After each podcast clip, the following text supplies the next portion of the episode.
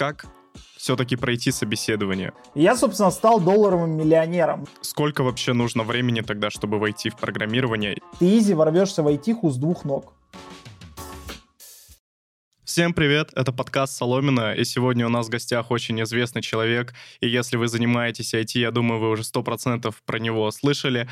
Программист, ютубер Александр Ильин, привет. Привет, чувак, очень известно, это громко сказано. Ну, сейчас ну, уже в, в кругах Ютуба, я думаю, 100% уже 71 ты, тысяча подписчиков. И, Александр, можешь э, рассказать, чем сейчас занимаешься? Так, ну что, я программист, э, вот, работаю э, разработчиком на Кипре в компании Пальта, ага. в одном из стартапов. Я бэкэндер, пишу на питончике и на GoLang. Вот, собственно, занима- занимаюсь вот этим.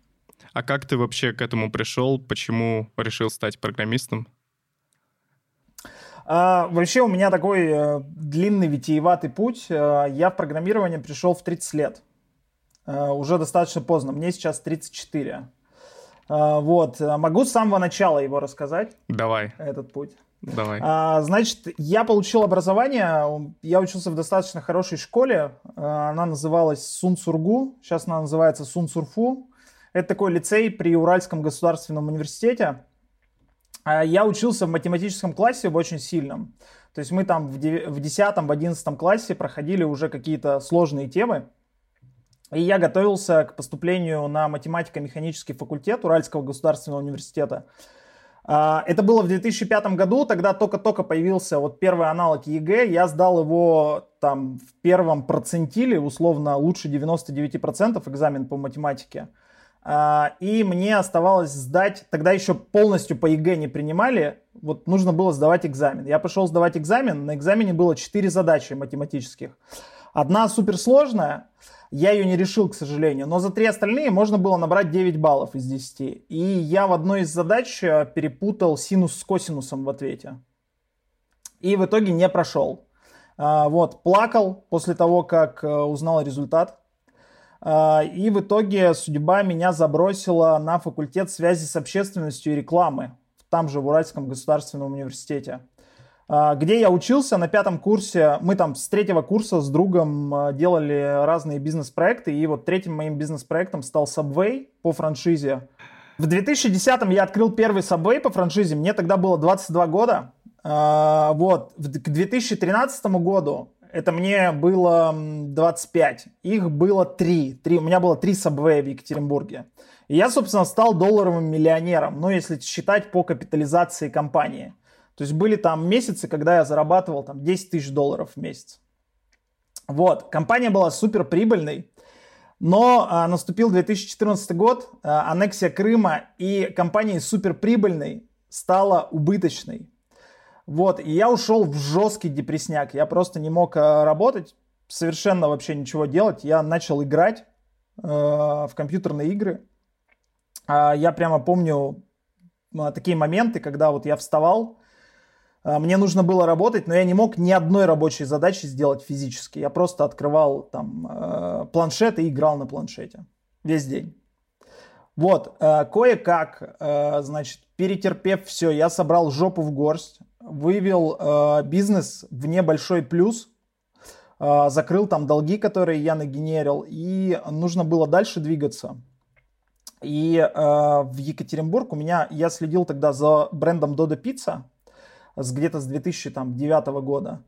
И Dodo Pizza заходила в Екатеринбург, а у меня в Dodo Pizza была инвестиция, сделанная еще в 2013 году, и я там, ну, у меня были знакомые там, и, э, собственно, заходил франчайзи, я ему позвонил, сказал, что, чувак, я знаю город, давай вместе развивать здесь Додо Пиццу. Вот, и я начал э, заниматься развитием Додо Пиццы в Екатеринбурге и заниматься маркетингом. И вот когда я работал в Додо Пицце, э, меня жестко э, впечатлило то, как работает информационная система Додо Пиццы. Додо Пицца это вообще не компания из общественного питания, это IT-компания, которая занимается общественным питанием. И э, у них сделал, ну, все самописное абсолютно, от там кассовой системы до там системы складского учета. И я увидел в Dodo Pizza, как Dodo Pizza решала проблемы, которые были в Subway, которые виделись мне неразрешимые, но как они разрешались с помощью IT. И Dodo Pizza именно из-за своей информационной системы, э, собственно, уделывала всех на рынке. Она обошла очень быстро там бренд Papa John's и Domino's в своей нише. И это удивительно. Вообще, при этом Dodo Pizza из Сыктывкара. Если вы смотрите это видео, значит вы интересуетесь IT-сферой или уже в ней работаете. Все, кто задумывается о смене профессии, часто рассматривают именно программирование. Если вы из них, то помните, важно получить сильную базу. Научиться думать как программист и решать задачи, возможно, даже разными способами, не переписывая за преподавателями. Именно такой подход к обучению школы программирования Hexlet. Hexlet известна в кругу программистов своим прикладным обучением. Вы будете учиться на практике и проектами, выполняя которые студент шаг за шагом шагом приближаются к уровню уверенного джуна, а то и медла некоторых компаний. Выбирая профессию фронтенд разработчика, вам предстоит выполнить 410 заданий в тренажере, а также сделать 4 проекта, которые станут частью вашего портфолио. Будет мало? Примите участие в open source проектах или выполните задания партнеров Hexlet. При этом вас никогда не оставят одних. В первых дней обучения вы станете частью сообщества, а за вашим прогрессом будут следить наставники. Хотите стать программистом? Не ждите переходите по ссылке в описании. Вот, и на меня еще одно, э, вообще там несколько событий на меня повлияло. Еще одна штука на меня повлияла, это история Netflix, э, как он обогнал э, компанию Blockbusters, который, у которой были магазины в, там, в 80-х, 90-х годах, где можно было там, кассету VHS или DVD-диск взять в прокат, принести ее обратно и так далее. И появился Netflix – которые предложили такую услугу, что ты платишь за подписку там 10 долларов и можешь сколько угодно DVD-дисков отправлять по почте, и те новые присылали, сколько угодно в месяц. А, вот. И у компании Blockbusters было преимущество. Она, у нее были продавцы-консультанты в их магазинах, а у Netflix не было продавцов-консультантов, и нужно было им отписывать свою рекомендательную систему. А тогда таких продуктов вообще не было на рынке. И Netflix написали свою рекомендательную систему. Blockbusters решил, что они делают такой же продукт, тоже будут по подписке там DVD-диски рассылать. Но они не смогли скопировать этот алгоритм. Вот, и Netflix в итоге раскачали бицуху, дернули Blockbusters, естественно, и э, вот сейчас уже Netflix снимает контента больше, чем Голливуд. И это удивительно, как чуваки с, там, с ноутбуками и в шортах просто нагнули всю отрасль. И стали как бы самым главным поставщиком культуры в мире с помощью IT-технологий. И третья штука, которая меня а, просто шокировала, а, значит, был, я не знаю, он, наверное, был, потому что он недавно закрылся. Значит, сервис это очень важный феномен. Вообще, если вы интересуетесь бизнесом, то вам бы стоило бы обратить бы на эту штуку внимание. Почему? Потому что рынок вообще это черный мутный рынок, где там э, какие-то э, организованные преступные группировки вместе там с мус как-то держат этот рынок, э, какие-то там маргинальные наркоманы толкают и так далее. И вот пришли чуваки с ноутбуками, соединили блокчейн и dark web и отжали черный рынок. А если ты можешь отжать черный рынок, то белый рынок отжимается просто вот так вот. И это самое важное, что нужно узнать о сервисе. Вот, и я решил, что происходит технологическая революция, а я, собственно, в ней никак не участвую. Я стою где-то сбоку вообще, за всем этим наблюдаю. И, ну, мне больно было находиться в такой позиции. Я решил, что нужно идти в IT. Э, в 2018 году я закончил все свои проекты, э, продал бизнес и э, полностью погрузился в IT.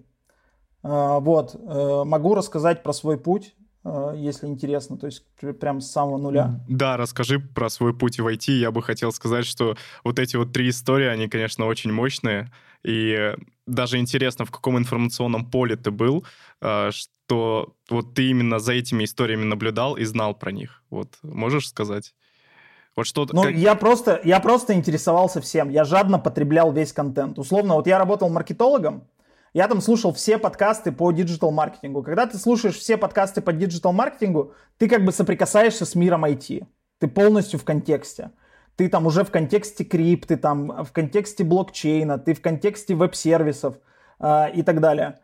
Э, ты там, ну, естественно, ты много чего смотришь, и до тебя долетают истории какие-то разные. А вот. ты сейчас примерно так же потребляешь информацию? Я потребляю информацию очень жадно вообще. Я практически, вот если взять IT-контент, то я смотрю практически все начиная от каких-то там мейнстримных ребят до просто блогеров с, там, с аудиторией 300 человек. А откуда у тебя столько времени на это? Ты там 2х а, смотришь, как-то круто время планируешь или что? Как ну, я 2х смотрю, а, я смотрю 2х а, следующим образом. Я смотрю там во время всех дел, там домашних каких-то, а, каких-то бытовых, когда еду в тачке куда-то и так далее. То есть у меня всегда там, у меня куплен YouTube премиум, и на 2х я смотрю видосы. Вот, естественно, я отсеиваю левую какую-то шелупонь и там не смотрю какой-то мусорный контент, там развлекательный контент и так далее. Только контент, который там помогает тебе стать лучше. Вот. Э, и э, я еще, это как бы не очень хороший совет, но э, я без, него, без этого не могу. Я слушаю что-то перед сном, пока засыпаю. Ну и когда просыпаюсь ночью. То есть я вставляю наушник в ухо и слушаю также, типа ночью, там условно ты из, вот э, из ночи ты там не спишь где-то час, там ты ворочаешься. Вот я вот за этот час условно потребляю там, э, ну где-то полтора часа контента. Я, кстати, тоже так э, раньше делал, сейчас в последнее время пытаюсь так не делать, потому что слышал, что для здоровья не очень, ну, то есть сон не такой качественный. Я слушал подкасты mm-hmm. Никиты Маклахова «Будет сделано», вот раньше. Не слышал про такой? Mm-hmm. А, слушай, я вот этот подкаст э, почему-то пропустил, э, он это айтишный подкаст? Нет, не айтишный, просто про личную продуктивность. Там, кстати, был как раз основатель Дода Пиццы Овчинников. Я когда слушал с ним выпуск, меня прям замотивировало. И, кстати, появилось желание тогда его уже позвать, как-то с ним пообщаться. Вот. Угу. А, можешь тогда... Да, он очень крутой мужик. Он очень крутой мужик. Вот я надеюсь, он, кстати, когда-нибудь на этом канале появится. А можешь рассказать про свой путь в IT, вот, и как угу. это все у тебя происходило?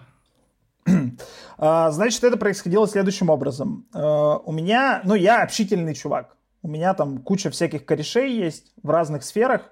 Вот, я, собственно, прицеливался к IT-сфере, провел там сколько-то десятков разговоров с разными людьми, которые уже работали в IT, которые были где-то около IT и так далее. Вот, все знали, что я как бы буду заходить, что буду это делать. И в один момент э, мне позвонил брат, сказал, что одному нашему корешу общему нужен веб-сервис сделать. И ему типа веб-студия выставила прайс полмиллиона рублей. И я просто не думая сказал, пишу за 130 тонн. Я даже не знал ни объем работы, ничего, но я подумал, что обучаться на реальном проекте будет круче, чем э, если я буду обучаться с какой-то искусственной задачей, которую сам себе выдумаю. Вот, и еще как бы вдобавок у меня будет обязательство, э, которое, ну, зная себя, которое я точно выполню. Э, вот. И э, я взял вот этот сервис, и параллельно у меня из одной компании уволилась, э, уволился кореш и зацепил еще несколько э, коллег своих. И они сняли офис там на 5 человек, и у них был свободный стул. Вот. И они сказали, слушай, чувак, приходи свой сервис писать к нам. Вот. И я пришел, сел. Этот сервис я написал за три месяца. А, было это так, то есть я, там, чуваки работали над своими проектами, я писал свой сервис, утыкался в какую-то штуку, выписывал вопросы себе, когда кто-то шел на кухню или там в туалет, я бежал за ним, а, спрашивал эти вопросы, они мне давали какой-то советик, я дальше садился и сам а, все делал. Вот, в итоге за полгода я короче, за три месяца я написал сервис, еще там три месяца я просидел с чуваками, пока ходил по собеседованиям. Я все собеседования провалил, вообще вот все вакансии, которые были в Екатеринбурге, я на всех на них сходил, на, на мой стек. Это был э, Python плюс Django. Я а, все собеседования провалил и пошел по второму кругу на эти же собеседования. То есть я написал сообщение, что, чуваки, давайте я еще раз попробую, я вот за этот период типа вырос. Вот, и меня в итоге в одну компанию взяли, я проработал там где-то 14 или 13 месяцев, а, ходил в это время на собеседование, прошел собеседование в другую компанию. А, это была компания, первая компания была, это студия, которая аутсорсила заказчика группу компаний «Пик». Вторая компания была «Точка». В «Точке» я проработал еще 10 месяцев. Естественно, ходил на собеседование усиленно все это время. Все это время, вот все, все это время я учился прямо каждый день. Ты учишься в выходной, учишься по вечерам, ты там слушаешь подкасты, ты разговариваешь с людьми разными и так далее. Ходишь на собеседование, ну, делаешь массу практик. Чтобы быстро взлететь, тебе надо быстро залететь. И э, в, через два с половиной года, как я начал, я устроился в Озон. На другой язык совершенно, который, на котором я не написал ни строки. На какой? Вот. На GoLang. И э, в Озоне я проработал 7 месяцев. Началась я э, уехал из России. Вот. А я правильно понимаю, что ты условно был долларовым миллионером, а потом ушел работать программистом а, с гораздо, а, ну, понятно, что низкими зарплатными ожиданиями. Ну, то есть по сравнению а, с так. тем, когда держишь ты собой. Да, тут нужно оговориться, что я был долларовым миллионером, если посчитать капитализацию компании. То есть нала у меня не было. В 2014 году капитализация компании упала. Вот. А, а деньги я как бы пытался инвестировать во всякие проекты, то есть у меня не было кэша как такового типа в кармане. Я там жил, ну, не, не очень богато. Э, вот, но у меня были какие-то сбережения всегда, были какие-то инвестиции, которые я делаю и так далее. И э, я пошел работать, первая зарплата моя была э, 26 тысяч рублей, по-моему. Э, у меня, если что, есть видос прямо, где я называю цифры своей зарплаты. Э, на канале, вот, с 26 тысяч рублей, но я, вообще, мне было супер комфортно это делать, потому что я понимал, ради чего я делаю это, и к чему иду, какие мои цели и так далее. А вот э, когда ты уходил из Озона, какая у тебя зарплата была? 200 а, тонн чистыми в руки. Угу. Если что, мы говорим про 200 тысяч рублей, а не про тон криптовалют. Мало ли, кто, кто не так поймет. Окей. Хорошо. А вот э, с какими трудностями ты сталкивался, когда менял профессию, когда вот постигал мир IT? Когда начинал порогать? С какими трудностями? Слушай, вот для меня этот период э, был как бы такой очень светлой страницей вообще моей жизни. Я прямо был вдохновлен все время, и каких-то трудностей не было. Но были какие-то затыки по работе, которые у меня условно там были какие-то проблемы, которые я там мог неделю решать, например. Вот ты целую неделю решаешь одну задачу, которую ты не можешь решить. И никто тебе не может помочь решить, ты уже там погружал в нее чуваков, они тоже не понимают ее. И ты каждый день там начинаешь в 10 утра ее решать, встаешь там в 7 часов с кресла, идешь домой, как будто бы обоссаны. Вообще, ты сам не в себе, потому что ты не можешь это решить. И так изо дня в день. И на пятый день ты это решаешь, и ты самый счастливый человек на свете. Вот были такого рода проблемы, а в остальном, ну, э, конечно же, проблема в том, что ты очень тяжело ищешь первую работу, и это очень сильно бьет по твоей самооценке, что ты получаешь отказ за отказом, и этот период просто надо пройти, просто увеличивая количество твоих собеседований. Э, вот. И э, все, как только ты попадаешь, э, работаешь там год-два, и, в принципе, тебе там в личку начинают писать HR, за тобой сами начинают бегать работодатели, и все нормально становится. А вот как все-таки пройти собеседование? Вот какие ключевые элементы успеха пройти собеседование? А, ключевой элемент только один – это изнурительная подготовка. А, это сделать очень не тяжело. Как изнурительно подготовиться к собеседованию? Ты, допустим, идешь на Python разработчика на собеседование. Ты должен загуглить, а, что спрашивают на Python разработчики. Скорее всего, человек, который проходит, проводит собеседование, а, с той стороны, это человек, который долго работает в этой компании, и сам он не ходит по собеседованиям. Поэтому он не понимает, что спрашивают на собеседованиях обычно. И он, чтобы, э, он как бы такой, а что мне спросить на собеседовании? И идет и гуглит вопросы на собеседование. И он задает обычно вопросы из первой страницы в Гугле. А в Python есть такая штука, вот, например, я сейчас как бы узкоспециальный термин, но это как иллюстрация будет того, что реально одни и те же вопросы задают. А, например, в Python есть такой паттерн декоратор. А, и на каждом, там, не знаю, на 60% собеседований спрашивают вопрос, напиши декоратор. Причем на подавляющем большинстве это первый вопрос идет. И я, когда иду собеседоваться на Python, я первым делом что делаю? Я смотрю, как пишется декоратор. И просто пишу его сразу же. И все. Дальше коммуникация идет как по маслу. Ничего себе. А вот э, когда ты не прошел э, свои собеседования, в чем тогда основная загвоздка была? Ты тогда не руководствовался этой логикой, которую ты сейчас провел? Нет, я руководствовался этой логикой. Просто, э, чтобы подготовиться хорошо, ты должен... Там, короче, собеседования на программистов, они устроены достаточно хитро. Ты за час можешь понять плюс-минус скилл человека в какой-то, в каком-то диапазоне в каком-то диапазоне. Как, как это проводится собеседование? Тебе задаются вопрос какой-то, в какой-то сфере, например, там про базы данных. И тебя, ты там отвечаешь на этот вопрос, тебя задают этот же вопрос чуть глубже. Потом еще чуть глубже, чуть глубже, чуть глубже. В какой-то момент ты начинаешь плавать, вот это твой уровень. И ты условно обсуждаешь там 3-5 тем на собеседование, тебя постоянно срывают до, до, до вот этого состояния, когда ты, не, ну, ты плаваешь. И, собственно, вот это твой скилл.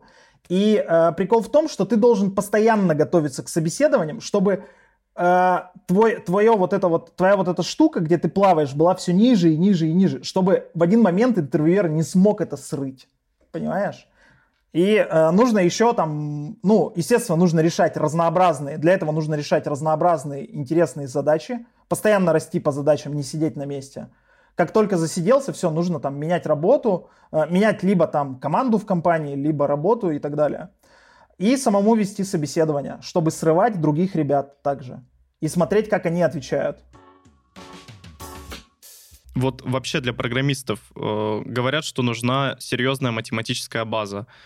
Как ты думаешь, это правда? Или, в принципе, можно обойтись и без нее?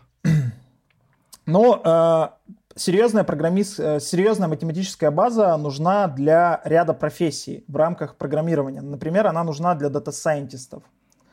А, кто-то может сказать, что дата-сайентисты — это не программисты. Ну, я отчасти тут тоже соглашусь, но окей.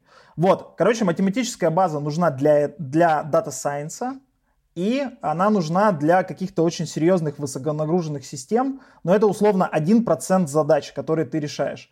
Для большинства э, математика не нужна. Угу. А сколько вообще нужно времени тогда, чтобы войти в программирование, если э, туда, ну, то есть большинству из них э, не нужна серьезная математика? То есть достаточно, получается, изучить синтаксис, как я понимаю? А, нужно изучить синтаксис, нужно изучить синтаксис и а, уметь делать прикладные задачи на каком-то уровне и научиться проходить собеседование. Вот я бы вот так бы сказал. А, Сколько нужно для этого времени? Ну, тут, наверное, у всех индивидуально. Uh, у меня на это ушло полгода до первой работы. Uh, при этом я достаточно активен был и учился постоянно. То есть я нигде не работал и так далее. Если ты работаешь где-то, то, наверное, уходит больше. Но я советую, uh, там тоже за это мне прилетит, но я советую бросать работу, чтобы учиться программировать. А, да, вообще это жесткий совет, и многие напишут, типа, чувак, ты чё, там, у меня ипотека, какой бросать работу, у меня ипотека и семья.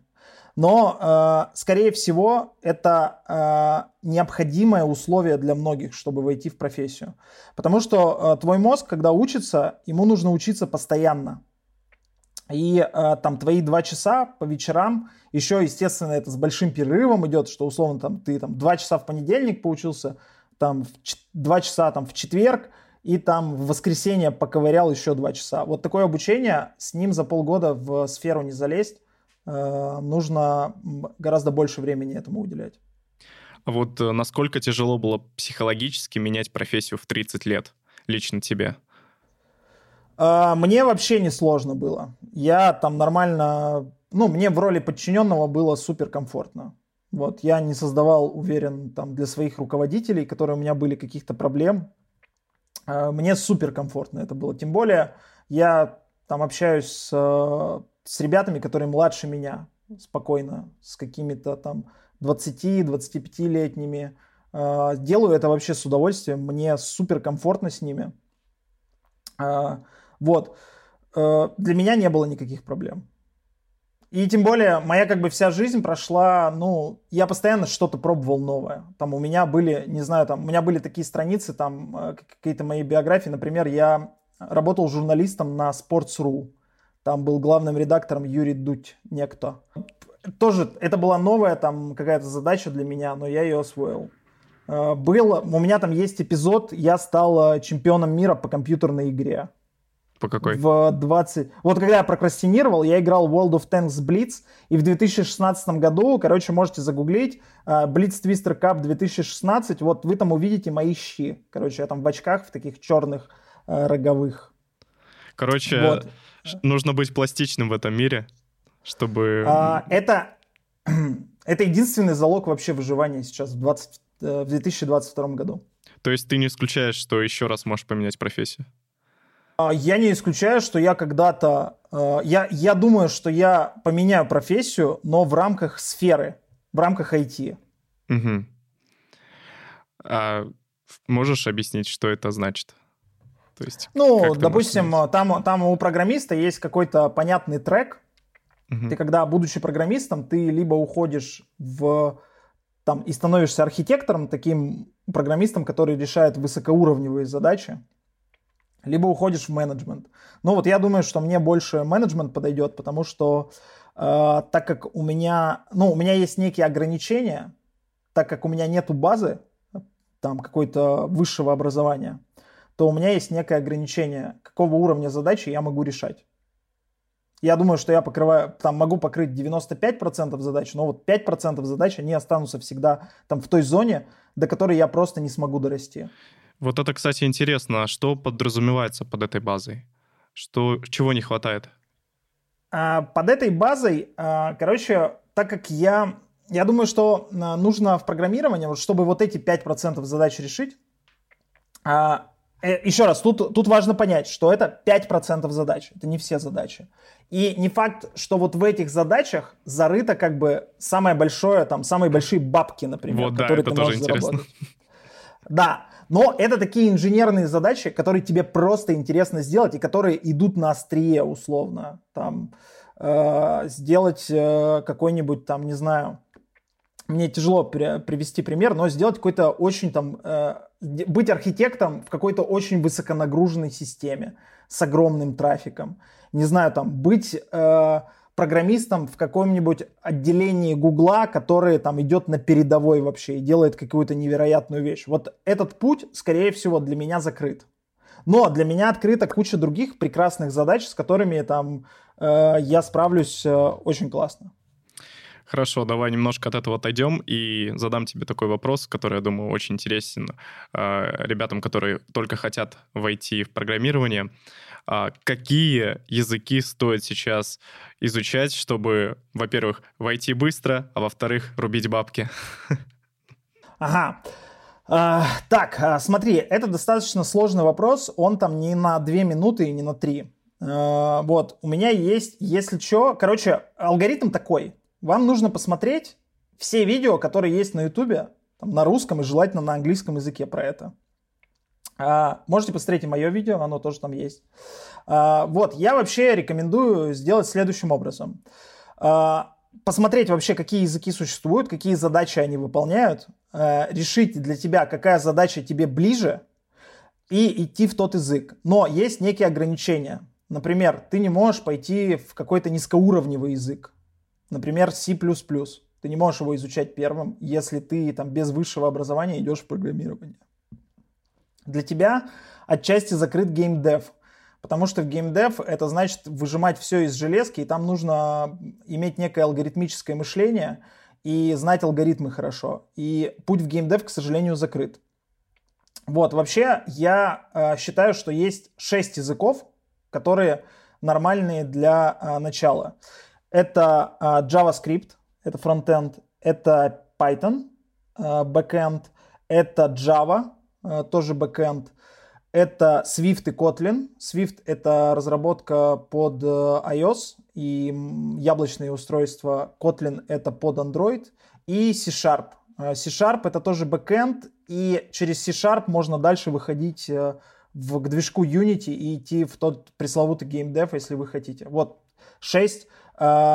Шесть советов, шесть, ой, шесть языков, которые, возможно, стоит, э, которым стоит присмотреться.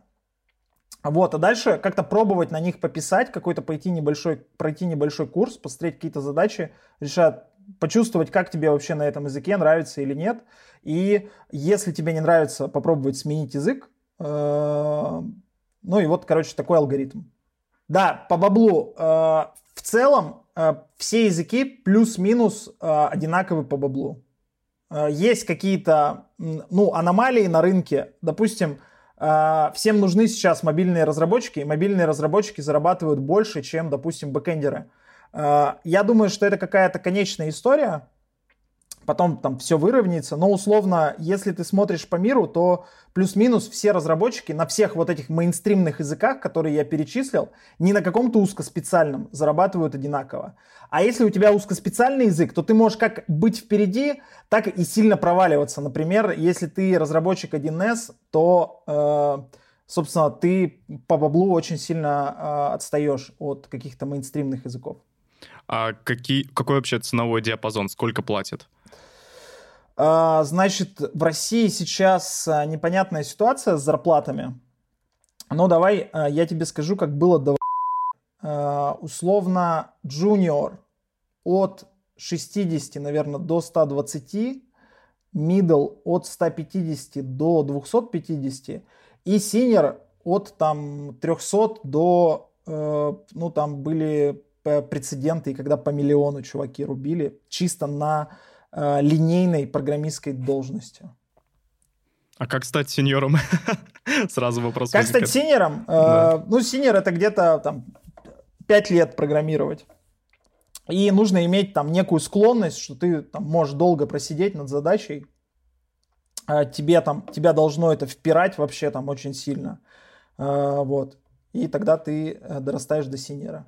А можно как-то проскочить 5 лет, это сделать быстрее? Там же, я уверен, что это зависит именно не от времени, сколько ты именно работал программистом, а от твоих навыков, да? А, вот эм, ты должен э, как бы набить некое количество шишек, э, которые э, очень сильно зависят от, от времени, которое ты провел в профессии. Саша, ты совершил релокейт э, на Кипр. Можешь рассказать, из-за чего и как ты себя ощущаешь вне родины? А, так, а, ну давай начнем, из-за чего я переехал. А, значит, а, я переехал из в России э, мое, мне находиться сейчас в России просто небезопасно, потому что усилилась цензура и усилились репрессии, а я привык говорить то, что думаю, и не хочу самоцензурировать себя вообще там нигде. Э, вот. И еще одна важная причина. В России сейчас невозможно долгосрочно планировать. А я играю очень в долгую. И все свои действия совершаю с прицелом там на 3-5 лет вперед. И в России, к сожалению, сейчас это невозможно. Э, вот. И я э, решил уехать. Мы с супругой приняли это решение в первый же день. Вот. С третьего раза вылетели из России. Приехали на Кипр вот, у меня там есть про это и видос, и я писал в своем телеграм-канале про это, как это вообще происходило. Вот. Э, переезд вообще достаточно стрессовая штука, э, с учетом того, что я, меня не перевозила компания. Я переезжал полностью сам. И я прямо здесь искал работу.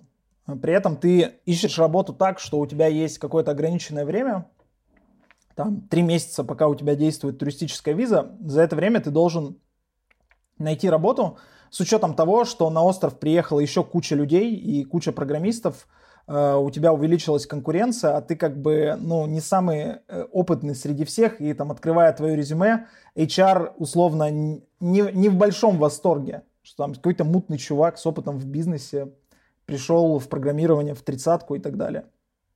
Вот, но я в итоге из пяти компаний, которые у меня оказались, я два оффера взял. Вот. Выбрал один в компанию вообще без компромиссов. Мне не нужно было идти ни на какие как бы там договоры с совестью, не работать где-то там в гэмблинге, в каком-нибудь условном. Э, вот, попал прям в супер компанию и, собственно, наладил здесь быт э, достаточно быстро. Вот, решил все вопросики. Э, первый месяц было жутко стрессово, сейчас уже все полегче, я, в принципе, уже сейчас живу, ну, все, у меня там все хорошо, условно.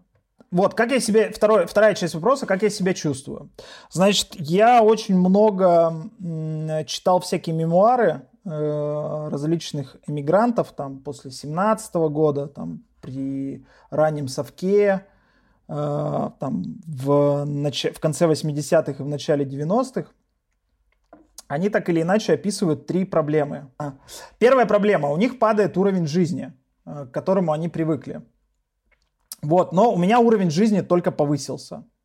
И как бы я там стал жить в там, лучших условиях, чем я жил в Екатеринбурге у себя. Там стал, там, у меня лучше питание стало, какие-то там рядом бассейн есть и так далее, рядом море. Мы там давно хотели пожить около моря. Моя дочь сейчас пойдет э, в англоязычную школу, чему я невероятно рад. А, вторая проблема – это а, социальные связи. А, то есть, во-первых, иммигрант отрывается от того окружения, которое было у него на родине, а во-вторых, он не очень вхож, так скажем, в окружение, сравнимое здесь. Потому что, ну, скорее всего, местные жители как-то не хотят, наверное, там, ну, для них он какой-то непонятный человек, и, наверное, у них нет желания как-то с ним выстраивать какие-то социальные связи. Вот, но тут тоже вообще как бы не у меня э, все хорошо с этим. У меня сейчас социального взаимодействия здесь на Кипре больше, чем было в Екатеринбурге. Хотя я в Екатеринбурге очень плотно общался. Сейчас сюда приехала куча классных э, людей, которые готовы прямо знакомиться, и они понимают эту ценность. И тут уже на острове живут всякие очень классные люди. Тут есть различные встречи, которые происходят постоянно, куда ты можешь прийти, познакомиться спокойно с другими людьми. Все очень приветливые. А люди занимаются какими-то невероятными вещами совершенно, то есть они действуют абсолютно глобально. И ситуация такая, что мне как бы не нужно условно с киприотом каким-то, я там, мне не нужно с ним общаться, потому что вот есть русскоязычные ребята там э, из Украины, из Беларуси, из России, э, и э, они действуют глобально. И ты тоже с ними. Вот. И третья проблема это то, что ты профессионально проседаешь. Э, что ты там уезжаешь, условно, у тебя есть какое-то там высшее образование, какой-то ты там занимался какой-то работой там престижной, а вот переезжаешь куда-то и там работаешь таксистом. Ну и тут тоже как бы я нашел работу и еще сделал там один шаг вперед в своей карьере. Вот, так что чувствую себя вообще прекрасно. Вот. А если сравнивать по зарплате, где больше платили? А, смотри, короче, нужно тут сказать, что в России достаточно неплохие зарплаты э, платили. Вот сейчас э, с курсом доллара пока не очень понятно. Э, вот не инвестиционный совет. Я уверен, что курс доллара будет подниматься. Э, если взять до 24 февраля, то в Москве, например, были достаточно конкурентные зарплаты, там, европейским. А, с учетом того, что там, допустим, живя в Дании в какой-нибудь, ты там платишь за квартиру там 2500 евро. А, вот. Но у меня зарплата выросла. Вот, и еще как бы пошел какой-то доход от Ютуба, э, и я тоже как бы эти деньги, ну, все классно, короче, у меня по папкам здесь. А почему выбрал именно Кипр? А, я выбирал сугубо исключительно потому, э, как легко туда уехать. Ну, условно, э, Кипр это европейская страна, в которую ты можешь приехать после 24 февраля. Есть еще, есть еще Сербия, но я туда не хочу. А собираешься получать гражданство или где собираешься остаться, в общем? Куда-нибудь, может, другое место собираешься в будущем переехать? А, возможно, я поеду дальше, но я хочу здесь там 5 лет прожить. Тут э, куча приколов всяких, вот, которые я еще не изведал и не открыл для себя. Э, собираюсь, наверное, лет э, пяток здесь прожить, э, получить гражданство. Вот, вообще, я думаю, что там в 2022 году, ну, границ нет. Вот для меня границ нет. Я живу в глобальном мире, я могу работать откуда угодно, и условно я бы с удовольствием бы жил там полгода у себя в Екатеринбурге на своем любимом Урале, и там прекрасное лето и классная зима, вот, а где-то весной и осенью жил бы в других бы местах. И вот как-то так. Я бы так бы хотел. Не где-то в одном месте не оседать. Но пока это планы. Э, посмотрим, как будет. А вот как думаешь, с чем связан хайп вокруг IT? Вот это же случилось как-то внезапно, то есть э, резко все захотели стать программистами, резко все захотели углубляться в IT-сферу. Как думаешь, с чем это связано? И когда это закончится? Я думаю, что это связано с единственным. Это сейчас э, самый доступный социальный лифт, который есть. А, потому что даже если ты условный, э, там, не знаю, какие еще социальные лифты есть, даже если ты какой-нибудь там сын какого-нибудь... Слушай, в этом социальном лифте обожжены кнопки. Это правда. Да. А, это единственный социальный лифт, и э, сейчас ты достаточно быстро можешь, во-первых, залететь, во-вторых, со старта зарабатывать какие-то бабки, в-третьих, у тебя офигенные перспективы, в-четвертых, навык не имеет границ. Вот, э, все это поняли сейчас, и э, все рванули в IT. И, кстати, э, рванули абсолютно правильно, потому что этот поезд еще на перроне. Мы сейчас живем в digital палеолите, если можно сказать. Будет сделана еще куча технологий, будет сделана куча прорывов, и нужно быть здесь, нужно эти прорывы делать, потому что э, вот у меня, когда я наблюдал э, за этим совсем со стороны, ну, у меня был прямо э, жуткий вопрос к себе, почему не я делаю эти вещи. Они вроде бы не какие-то космические, я должен быть там тоже. Вот, так что нужно идти в айтиху по-любому. То есть сейчас еще даже не пик популярности, да? И не пик развития данной сферы, по твоему мнению? Да, я уверен, что да, потому что так много вещей еще надо сделать, и так много э, вещей нужно улучшить в этом мире, очень несовершенном. И а, там бесконечное пространство для творчества вообще, и для людей э, с разными навыками, с разными идеями и так далее. Что делать людям, которые гуманитарии, у которых как они считают, э, их интеллект не заточен под что-то такое техническое, под программирование. Вот что им делать в данной ситуации, если всем понятно, что самые большие деньги в IT-сфере, в программировании? Ну, кроме программирования, в IT еще куча специальностей, вот, и там можно найти для себя что-то э, по-любому. Вот. Ну и гуманитарий это не приговор, я сам гуманитарий. Вот. Я думаю, что нету мозгов, заточенных под математику, это все какие-то самооправдания. Э, ты можешь прийти и писать код. Это супер естественно. Каждый может это делать, я уверен. По крайней мере, каждый должен попробовать, потому что есть вероятность, что это твое, это тебя зацепит, а если тебя это зацепит, то все, тебя не остановить. Ты изи ворвешься в айтиху с двух ног. А вот э, сейчас многие родители отдают своих детей там уже в четвертом классе, в пятом классе на кружки программирования различные. А некоторых детей заставляют целыми днями заниматься программированием. Как думаешь, как, как ты вообще к этому относишься? Насколько это правильно? Ну, заставлять, я думаю, что детей по-любому плохо. Я как батя говорю. У меня дочери 6 лет. Э, но то, что они, то, что родители хотят для своего ребенка, чтобы он э, с детства учился программировать, это, это круто. Я также буду делать, ну, по крайней мере, познакомлю дочь свою с программированием, там понравится ей или нет, э, ну, она сама там выберет и дальше пойдет. Но познакомить я просто обязан. Вот, и еще я думаю, что с детства нужно как бы есть хорошая возможность, там условно есть э, такая штука, например, как олимпиадное программирование. И олимпиадное программирование – это вообще супер социальный лифт для детей. Если ты учишься олимпиадному программированию уже с детства, то ты выигрываешь какую-то олимпиаду, идешь в топовый вуз, а тебя уже с первого курса начинают отрывать компании, и ты уже там условно, заканчивая вуз, ты уже можешь быть там медлом или синьором, и все, и ехать дальше, условно, по всему миру. Все, перед тобой открыты все двери. И э, олимпиадное программирование это прямо то, чему стоит посвятить э, свое время, если вы учитесь в школе. Вот, у меня, кстати, есть видос про, для школьников э, про то, как войти, как начать карьеру уже в школе. Да, я думаю, даже по темам по которым у тебя еще нет видоса, они появятся. периодичность 3,5 недели, да, насколько я помню. Вот. Так что, ребят, обязательно подписывайтесь на канал, ссылка в описании. А вот э, российский программист, насколько он конкурентно способен а, на общемировом рынке? То есть, насколько у нас вообще крутые специалисты? А, у нас супер крутые специалисты и очень крутая школа. Э, то есть у нас там от совка, там, если и было что-то прекрасное в совке, то это математическая школа. А, вот.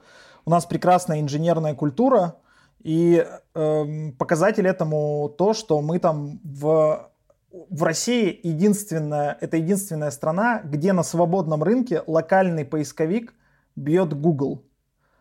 Э, ну, условно, Яндекс бьет Гугла. Э, такое есть еще в Китае, но в Китае цензура, и Google запрещен.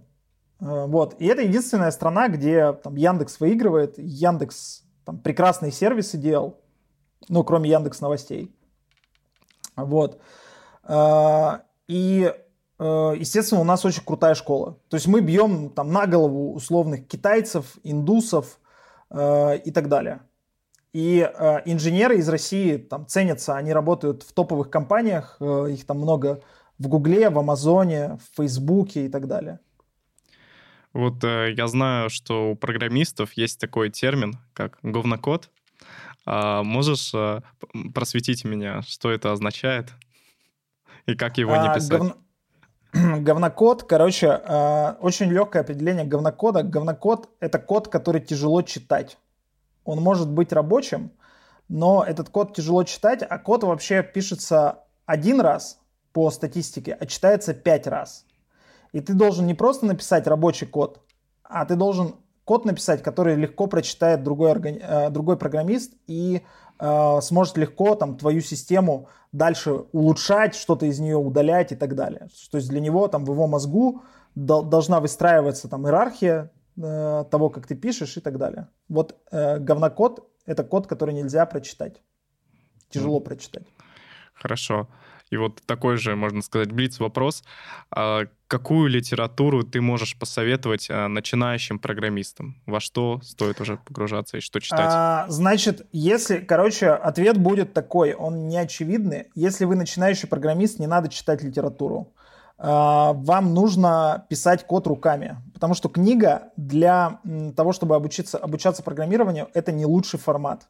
Э, у вас условно есть э, курсы, которые вы можете проходить, есть задачи на э, LeetCode, которые вы можете решать. Это LeetCode, это такой сайт с задачами, с алгоритмическими. Вот. И вам нужно практику, практика, практика и практика, когда вы начинающий программист. Можно, наверное, почитать... Есть одна книга, которую нужно прочитать. Это Короче, она сейчас вот появится. Ты же, у тебя же модный монтаж. Конечно. Мы ставим сюда книгу? Да. Да, вот, короче, книга в модном монтаже «Грокаем алгоритмы». Эта книга очень легкая, и она там читается за несколько дней буквально про то, как работают алгоритмы. И э, я бы еще бы посоветовал бы книгу Уолтера Айзексона э, «Инноваторы». Это такая книга э, про историю информационных технологий. Она нужна для того, чтобы замотивировать себя. Угу. А вот э, если погружаться в какие-то предметы, которые могут преподаваться в вузах, условно, то есть э, есть какие-то предметы, которые стоит самостоятельно постигнуть, если у тебя нет хорошей базы университетской? А, школьные предметы какие-то? Нет, нет. Э, ну, допустим, высшая математика, матанализ. Там. А, да, тут смотря, смотря, что тебе нужно. Если ты хочешь идти в Data Science, то нужно учить математику на университетском уровне. Угу. Вот, наверное, по открытым источникам сейчас это можно выучить. Вот. Э, ну, из школьных предметов, не знаю, я бы, если плохо с математикой, совсем плохо, условно, там, некоторые не умеют, например, складывать дроби во взрослой жизни. Я там встречаю достаточно часто таких. Но, блин, да, школьная, школьную программу нужно пройти и там понимать, как складываются дроби. А, Саша, большое спасибо тебе за твою историю, за большое количество информации, которую ты рассказал.